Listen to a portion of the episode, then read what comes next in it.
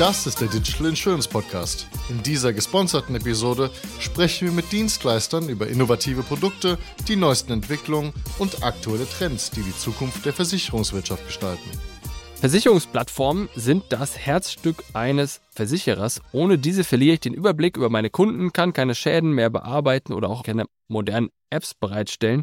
Wo hängt im Markt aktuell die Messlatte und welche neuen Features und Funktionen hat die Adesso Insure Plattform? Zurück im Podcast mit einem Update zu einem seiner wichtigsten Produkte ist Helmut Körfer, Preisleiter Sachversicherung der Adesso Insurance Solutions. Helmut, schön, dass du wieder da bist. Hallo Jonas, ich freue mich. So, wir verlinken mal kurz unser Gespräch aus dem Februar 2023 in den Show Notes. Sag trotzdem noch mal kurz zwei Sätze zu euch. Ja, also wir sind die Adesso Insurance Solutions, eine 100% Tochter der Adesso SE haben jetzt in Deutschland und in der Schweiz insgesamt 650 Mitarbeiterinnen und Mitarbeiter und sind darauf spezialisiert, Kernversicherungssoftware für Versicherer zu bauen. Und wie hat sich jetzt die Branche oder der Markt verändert, seitdem wir das letzte Mal gesprochen haben? So grob. Ja. Also ich würde das in drei Themen teilen. Ne? Auf der einen Seite den Markt an sich, also das heißt, wie wirkt sich jetzt Veränderung im Markt auch für die Versicherer aus? Auf der anderen Seite, was haben die Softwarehersteller zu tun? Und das dritte Thema ist halt, wie erkennt es der Kunde? Also das heißt, wie ist dann letzten Endes auch im Rahmen der Customer Journey darauf zu reagieren, um natürlich dann im Markt die meisten Kunden auch für sich zu gewinnen, weil das ist natürlich aus Sicht der Versicherer das, das ambitionierte Ziel. Wenn man jetzt so ein bisschen auf den Markt guckt, dann erkennt man, dass vor allen Dingen im Sachversicherungsmarkt möglichst viel Flexibilität vorherrschen muss, vor allen Dingen auch bei den Produkten. Ich muss sehr flexibel sein in der Modellierung meiner Produkte, Produkte auch schnell in den Markt bringen und damit ich Time to Market agieren kann. Habe aber auch die Herausforderung, dass sich die entsprechenden Schadenquoten momentan erhöhen.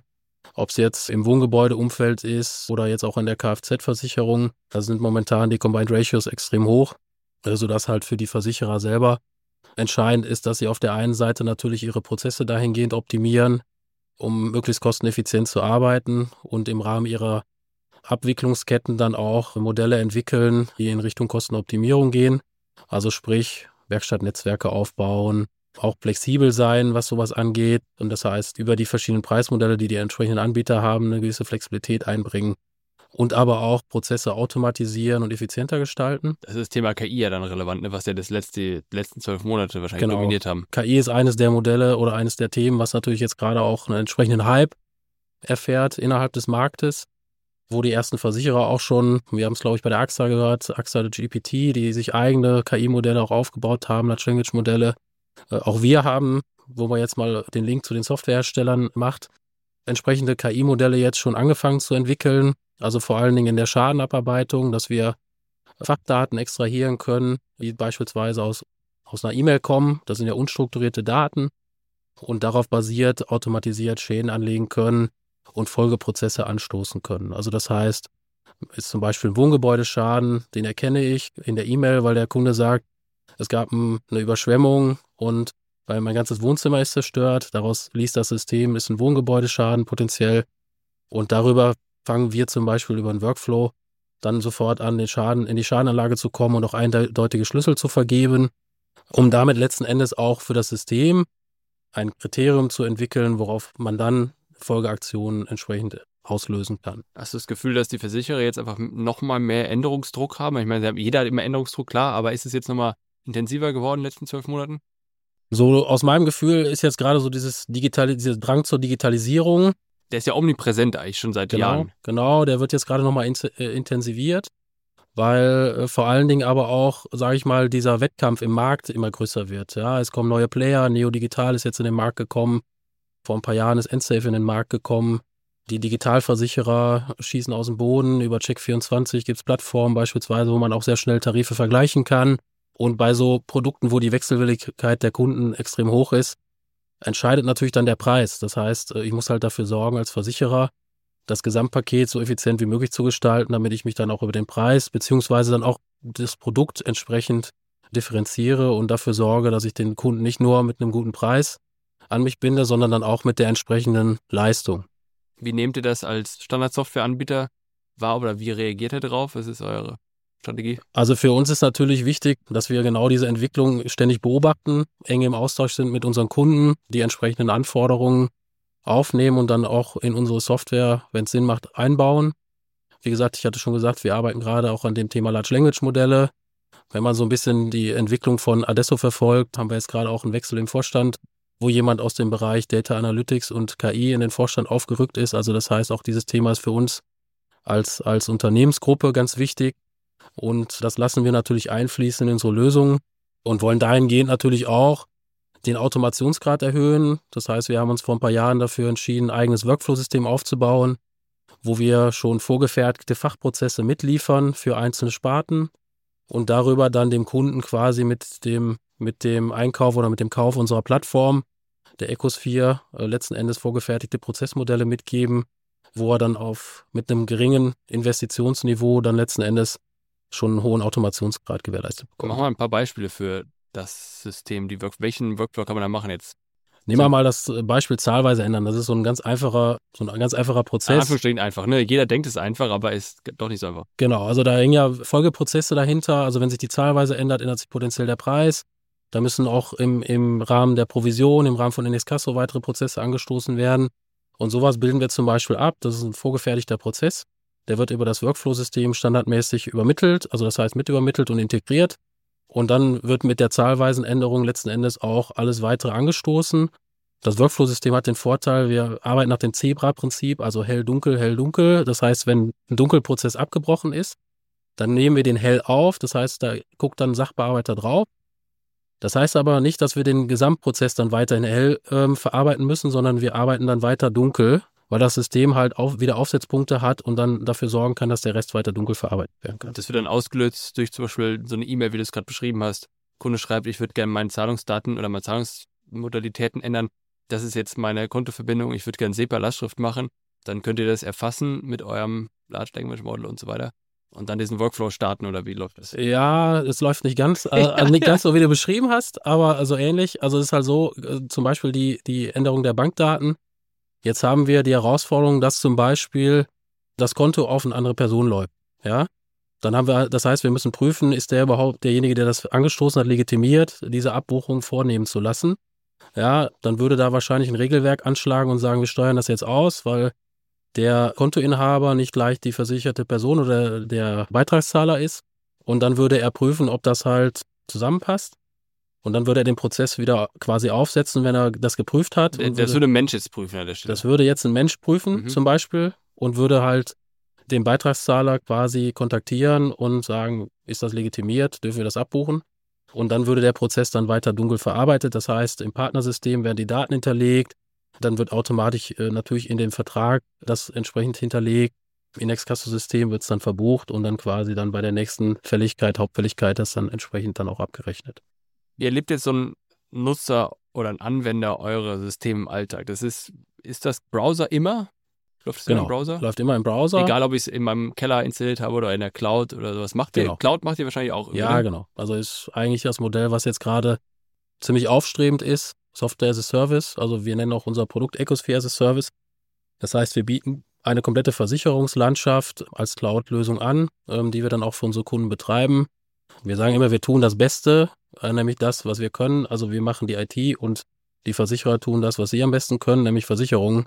Und das ist eigentlich ein ganz gutes Modell. Dann kann ich die Software, wenn sie online läuft, in der Cloud läuft, as a Service, kann ich die heute bestellen und morgen ist sie da oder was ist so die Provisionierung? Ja, es ist nicht ganz also so Konfigur einfach. Konfiguration ist ja noch ein Thema wahrscheinlich, aber. Genau, genau. Ja, also wir haben bei uns äh, die sogenannte Insuria-Landschaft. Das heißt, man kann sich das vorstellen wie die Pfefferminzia. Wir haben so eine eigene Versicherung, die bei uns intern läuft worauf wir unsere Produkte natürlich entwickeln und dann auch testen.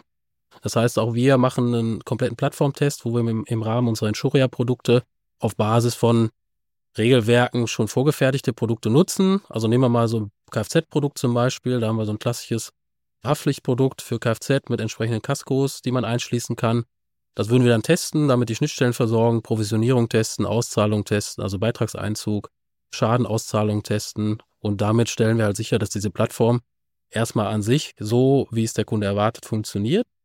Und dann gibt's natürlich jetzt die entsprechenden Kundenspezifikas. Jeder Kunde hat ein eigenes Produkt. Also darüber differenziert sich eigentlich auch der Kunde. Ja? Also die Prozesse in der Versicherungswelt sind ja in, der Regel gleich gelagert. Antrag, Vertrag, Schaden, Provision in Excasso, ne, das ist ja in der Regel Standard. Die Differenzierung passiert größtenteils über das Produkt kann man sagen, es gibt noch bestimmte Dienstleistungen, die im Rahmen der Customer Journey natürlich nochmal ein Stück weit mit einfließen, wie es jetzt beispielsweise die Hook mit OnPeer macht, ja, oder, oder aber auch andere Dienstleistungen, dass man halt, sage ich mal, so ein Krankenprodukt kombiniert mit einer App, wo man dann irgendwie Vitalwerte misst, wenn man regelmäßig Sport macht und irgendwelche Benefits kriegt.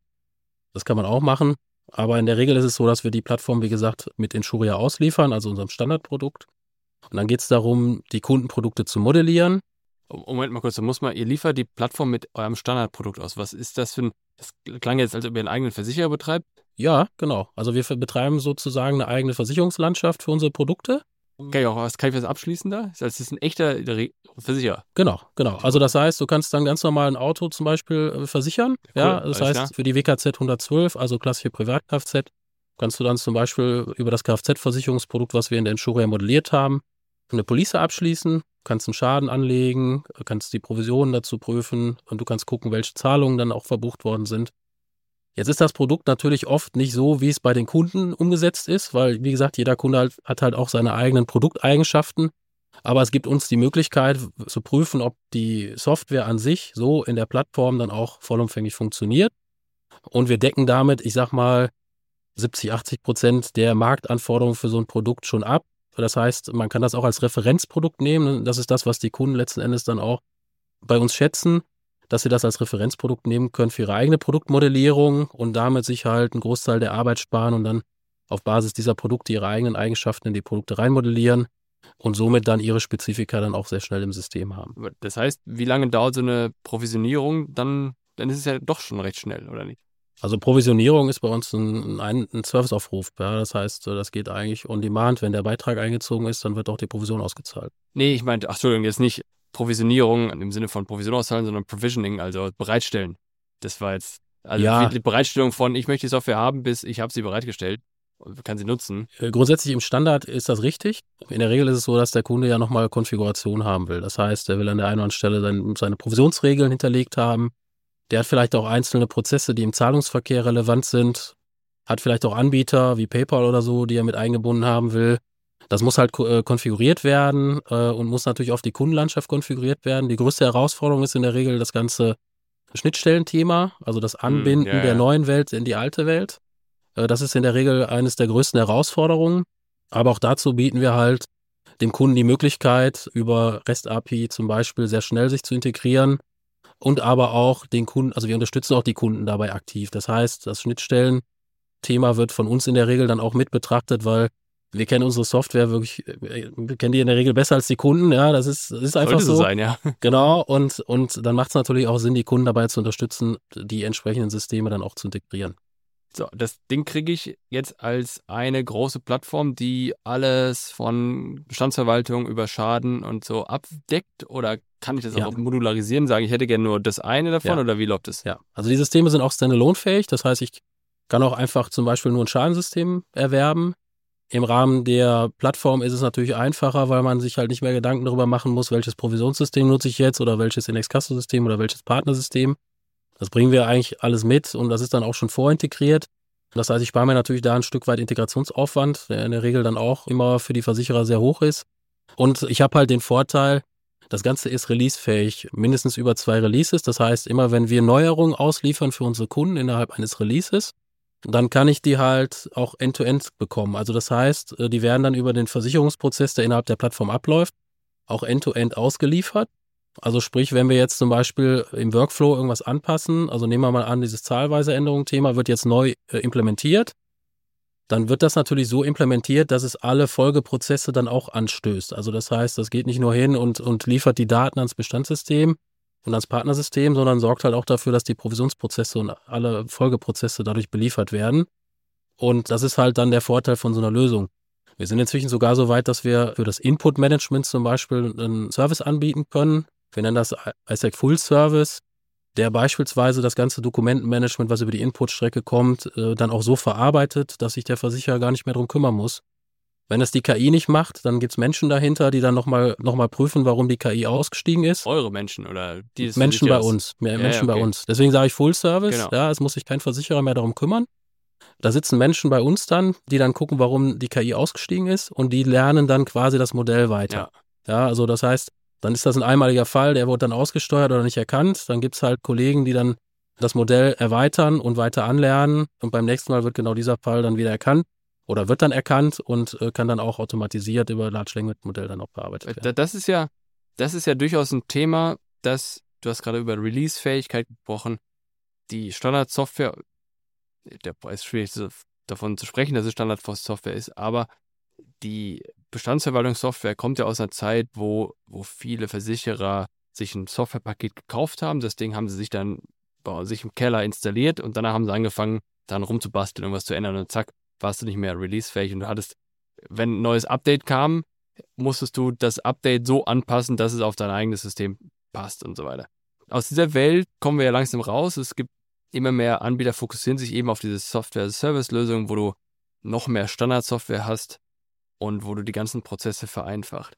Wir haben im Vorfeld haben wir schon mal ein bisschen, wir, wir zwei nochmal schon mal drüber gesprochen, aber ich würde gerne mal drüber reden, weil ich, auch ich immer noch von den klassischen Softwareherstellern im Kopf habe, dass es so Riesenmonstrum sind, die man sich da anschafft. Aber in der Realität ist es gar nicht. Das heißt, ihr könnt auch für, für, für kleine Versicherer was anbieten mit irgendwelchen attraktiven Preismodellen oder nicht? Ja, genau. Also ich meine, wenn man auf so einem Plattformthema unterwegs ist, dann äh, hat man natürlich auch Möglichkeiten. Also das heißt, für so Kleinstversicherer oder kleine Versicherer ähm, bieten wir eine Small Business Plattform an, die quasi, sage ich mal, von der Grundausstattung alles mitbringt, was so ein kleiner Versicherer braucht.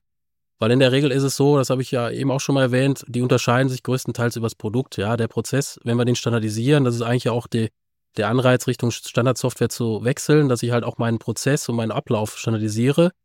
Und dann unterscheiden die sich über das Produkt und können letzten Endes dann diese Plattform mit wenig Einsatz, äh, obwohl, also ne, monetären Einsatz und aber auch Ressourceneinsatz können sie relativ schnell nutzen, weil sie halt auf dem Fundus, den wir quasi schon reingebracht haben, an Know-how aufbauen können und den halt dann entsprechend für sich dann auch ganz schnell mit einem riesen Mehrwert nutzen können. Das bedeutet, ihr habt eine große, ein großes Produkt, was ihr halt standardmäßig weiterentwickelt und dann habt ihr verschiedene Modelle, in denen ihr das ausrollt oder zur Verfügung stellt. Sicherlich ist es eins davon, dass man sich im Keller installiert. Es ist ein anderes, dass ihr das für den Versicherer betreibt. Dann hast du verschiedene Stufen von Customization von der größte Versicherer, der braucht halt seine speziellen Prozesse, weil deren Prozesse ändern nicht ganz so trivial ist. Da passt er lieber die Software an, dann ist es halt das eine Modell. Und der kleinere Versicherer, der ein bisschen flexibler ist, der sagt, okay, ich kann mich eher an die Software anpassen und kann dadurch ein paar Euro sparen. Der dann so ein Modell, ne? Ja, wobei ich kann äh, jedem Versicherer immer nur anraten, wenn er Standardsoftware einführt, auch die, die Prozesse zu nutzen, ja. weil es gibt halt auch Projekte, die laufen dann exorbitant lange, weil man sich überlegt hat, man will dann doch irgendwie die Besonderheiten der Versicherung irgendwo in die Software implementieren und merkt dann irgendwie nach der Einführung, dass die Wartungskosten massiv in die Höhe gegangen sind weil man halt seine eigenen Prozesse in die Software implementiert hat und sich dann nicht auf die Standardprozesse verlassen hat. Da gibt es auch diverse SAP-Kunden, die das gleiche Schicksal ereilt hat. Und das wollen wir natürlich vermeiden. Deswegen ist es halt umso wichtiger, auch die, die Organisation darauf vorzubereiten, so einen Change zu, zu durchlaufen. Das heißt, es findet natürlich auch ein Umdenken in den Köpfen der Menschen statt. Den muss man mitnehmen auf die Reise von Beginn an. Also das heißt, je früher man die Organisation mit einbezieht und auch in diesen ganzen Change-Prozess mit einbezieht, desto friktionsfreier wird dann die Einführung und dann auch nachher die Nutzung. Und das ist halt das, was, was halt oft auch vergessen wird, dass, dass halt die Kunden sich darauf konzentrieren, Software zu implementieren, aber, sag ich mal, solche Dinge wie einen Change-Prozess ein Stück weit außen vor lassen und dann wird das natürlich schwierig, bei so einer Einführung dann auch eine entsprechende Akzeptanz für die Software zu bekommen. Beziehungsweise oft ist natürlich da auch Herzblut reingeflossen ja. in die alte Software, äh, sodass man jetzt das Herzblut der Menschen quasi, was sie da reingesteckt haben, abdreht. Ja. ja, ja. Und man muss sie halt mitnehmen auf die neue Reise. Ja, ich sage immer, das ist so ein Hop-on, Hop-off-Bus. Ja, und man fährt damit durch eine Stadt und da, wo es schön ist, steigt man aus. Da kann man dann tolle, tolle Erfahrungen machen und dann steigt man wieder ein und dann geht man weiter in der Reise. Ja, und irgendwann ist die Reise dann zu Ende und man kommt mit einer ganz tollen Erfahrung zurück. Ja, und eigentlich kann man so ein, so ein Einführungsprojekt für eine Standardsoftware analog beschreiben. Da gibt's auch schon mal Sehenswürdigkeiten, die nicht so toll sind. Aber grundsätzlich ist das so, dass man da eine Menge Erfahrung mitnimmt. So ein Versicherer wechselt in der Regel innerhalb von einem von der Berufskarriere von so einem Sachbearbeiter vielleicht ein bis zweimal die Kernsoftware. Und da sind natürlich Projekte, die sind einmalig, ja. Und das heißt, du empfiehlst jedem mal sowas mitzumachen, höre ich daraus. Absolut, absolut. Also ich kann es nur empfehlen und ich kann auch empfehlen, da wirklich das Herzblut reinzustecken. Also nicht zu sagen, das alte System muss jetzt so nachgebaut werden, sondern ähm, schaffe, schaffe Neues, ja, und schaffe Neues für die Zukunft, weil äh, letzten Endes sind die Versicherer davon abhängig. Das ist, um die Zukunftsfähigkeit der Versicherung zu gewährleisten, muss ein Großteil der Versicherer ihre Kernsoftware einfach erneuern. Das ist, äh, ja, ja. das ist einfach so. Und ähm, weil die neuen Technologien, wie gesagt, äh, die funktionieren halt auf der Hostwelt äh, in der Form gar nicht mehr, ja. Wer nutzt jetzt eure Software im Alter? Die Anwender? Das ist quasi komplett durch die Bandbreite hinweg, Sachbearbeiter viel wahrscheinlich. Also ein Großteil natürlich Sachbearbeiter. Wenn man jetzt, sage ich mal, so einen Versicherungsprozess sich anschaut, dann haben wir natürlich, sage ich mal, Schnittpunkte. Das heißt, auch im, im Rahmen der Customer Journey ist unsere Software natürlich, äh, wird sie genutzt. Das heißt, wenn vorne beispielsweise ein Kunde über ein Portal einen Schaden einmeldet, dann ist da im besten Fall das Workflow-System schon aktiv mit dem Large Language Modell und extrahiert die Fachdaten daraus. Aber ich sag mal, die klassischen Anwender sind natürlich die Sachbearbeiter, die dann letzten Endes in der Schadenabwicklung die entsprechenden Schadenvorfälle abarbeiten oder in der Bestandsabwicklung die entsprechenden GFOs abarbeiten, ja, oder Provisionszahlung auslösen, Ein- und Auszahlung machen. Also das ist so der klassische Was? Anwenderfall. Wir wollen ja darüber reden, welches Update es seit dem letzten Jahr gibt. Ich glaube, jeder kann sich eine Bestandsverwaltungssoftware vorstellen.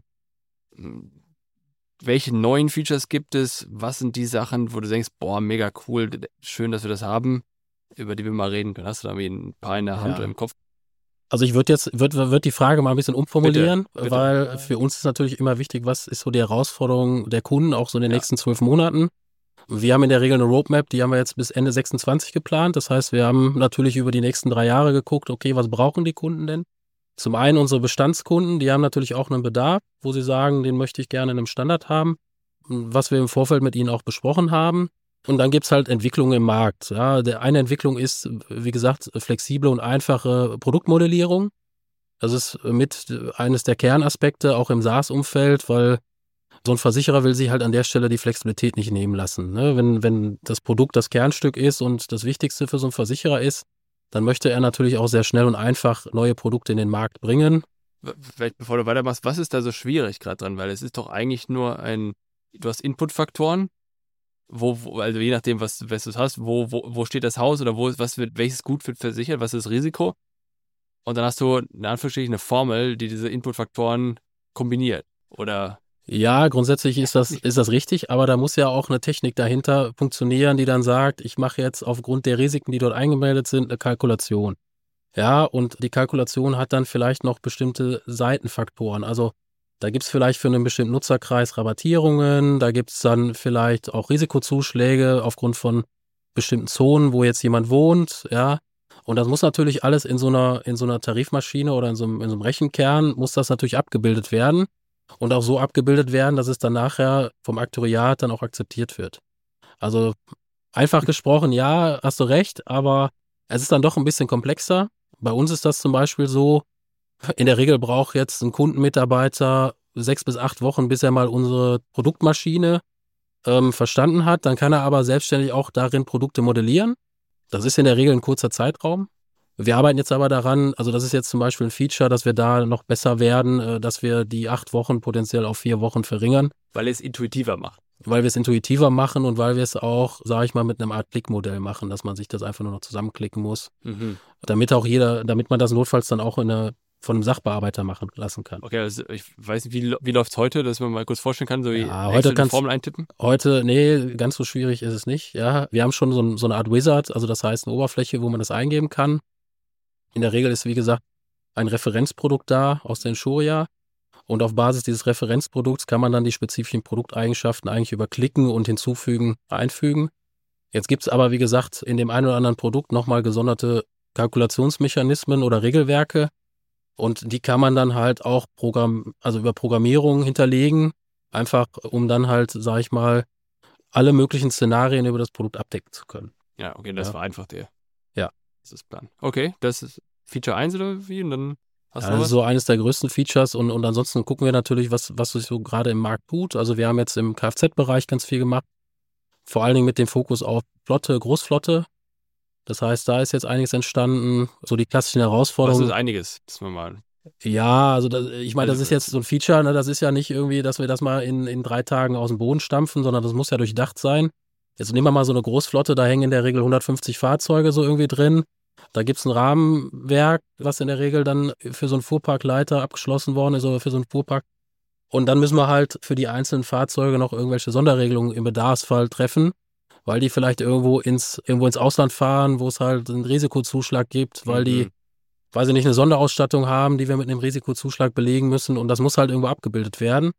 Und das muss halt so abgebildet werden, dass es dann auch noch managebar ist. Das heißt, dass der Sachbearbeiter das letzten Endes auch sehr einfach hinterlegen kann, prüfen kann und dann im Schadenfall dann auch eine vernünftige Referenz darauf gemacht werden kann. Also Referenz ist eigentlich schon das nächste Stichwort im Schadenfall. Weiter geht's. Ja, weil da, also Referenz heißt für uns halt, dass die Systeme halt standardmäßig online miteinander sprechen. Also sprich, wenn ich jetzt einen Schaden habe und mir den Vertrag hole, dann habe ich auch sofort alle Informationen zu dem Vertrag Ja. beim Schaden präsent. Ich habe die einzelnen Leistungsversprechen Im da. Moment, also du meinst, wir reden jetzt gerade über den, den Screen, den der Sachbearbeiter geöffnet hat und auf dem er wahrscheinlich alle Schadendetails sieht. Was Ja, ist der genau. Schaden, was ist der Vertrag und welche Dokumente habe ich vor mir, die eingereicht wurden. In der Regel habe ich ja eine Deckung. Das heißt, wenn ich jetzt einen Schaden habe, dann will ich ja prüfen, ist der überhaupt gedeckt über den Versicherungsvertrag. Ja, so und diese Prüfung über die Deckung, die will ich ja irgendwo im Schaden dann direkt sehen und will nicht irgendwie zwischen den Systemen hin und her springen. So, das heißt, das wird dem Schadensystem auch entsprechend angezeigt. Äh, Und dann kann ich auf Basis der Deckung dann den Schaden auch regulieren. Das heißt, ich habe dann immer die Verlinkung zwischen Vertrag und Schaden und dann auch über den entsprechenden Deckungsposten und kann die Schadendetails dann auch auf Basis dieser Deckung dann entsprechend abwickeln und dann auch Sanierer zum Beispiel beauftragen, die entsprechenden Abrechnungen machen Ja. und den Schaden entsprechend dann auch abschließen. Noch irgendwas Spannendes? Oder war das Aber der Rest ist so, sage ich mal, Maintenance? ja, Maintenance und das sind halt Dinge, ich sag mal, die sind jetzt innerhalb der letzten Jahre, das sind halt so Verbesserungen von, von Features, ja, da ist jetzt nichts, wo ich jetzt sage, das ist jetzt ein Killer-Feature. Also ich glaube, wir wissen selber oder es weiß, glaube ich, jeder, dass wir im Gewerbeumfeld sehr stark sind. Das haben wir jetzt nochmal optimiert und da sind wir nochmal besser geworden für die Gewerbeprodukte. Da bieten wir ja auch einige Lösungen an und auch einige Produkte, die wir aus dem Bauch heraus mitbringen. Kfz hat sich halt in den letzten Jahren extrem weiterentwickelt, ist ein wirklich gutes Produkt geworden. Wie lange braucht ihr, um dass der, dass ein Kfz-Schaden vollautomatisiert abläuft, inklusive Beauftragung von Werkstätten und all sowas? Äh, jetzt in der Entwicklung? Ja, nee, ja, ich meine, könnt ihr das heute schon? Wahrscheinlich eher nicht. Ja, doch. Also, das doch. heißt auch, auch Gutachten und, und Prüfen der Schäden mit Fotos und all i und lalala. Also wir Oder haben jetzt das Limit? Wir haben jetzt, wir haben jetzt keine eigene Bilderkennung zum Beispiel drin in der Software, ja, sondern das würden wir über Drittdienstleister machen. Gut, ist ja auch okay. Die Hauptsache funktioniert. Aber ne? die können wir halt über unsere APIs können wir die standardmäßig anbinden. Das heißt, das ist jetzt von dem, von dem Use Case ist das jetzt nicht weit weg, dass man sagt, wenn der Versicherer den Anbieter zum Beispiel hat, dann binden wir den an und dann kann man das vollautomatisiert umsetzen. Also es geht ja in der Regel darum, die Daten zu transferieren. Ja, äh, wenn wir jetzt zum Beispiel ein Workflow-System haben, das muss ja nicht unseres sein, es kann auch Camunda sein oder, oder andere Workflow-Systeme. Dann haben wir halt eine Schicht, eine Transaktionsschicht, wo wir das abarbeiten und dann werden die Daten hinterlegt. Also das ist für uns eigentlich ein Standard-Use-Case, den Ja. wir da bedienen wollen. Wie siehst du jetzt den Markt in der Zukunft, wenn wir uns in zwölf Monaten noch mal unterhalten? Wo wird der Markt sein? Wo geht's hin?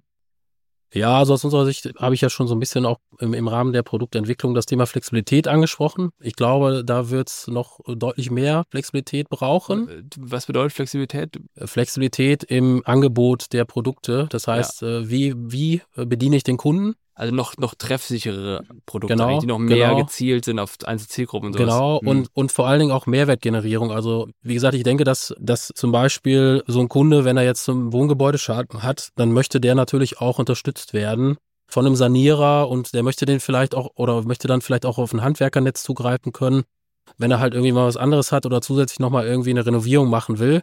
Und über so Mehrwertdienste kann sich natürlich so ein Versicherer auch äh, unterscheiden von einem anderen Versicherer. Ich hatte ja eben schon mal gesagt, der eine oder andere geht auf die OnPay-Plattform. Das ist natürlich auch ein Unterscheidungskriterium, inwiefern das dann wirkt. Das ist natürlich dann in der, in der Entscheidungslage des Kunden.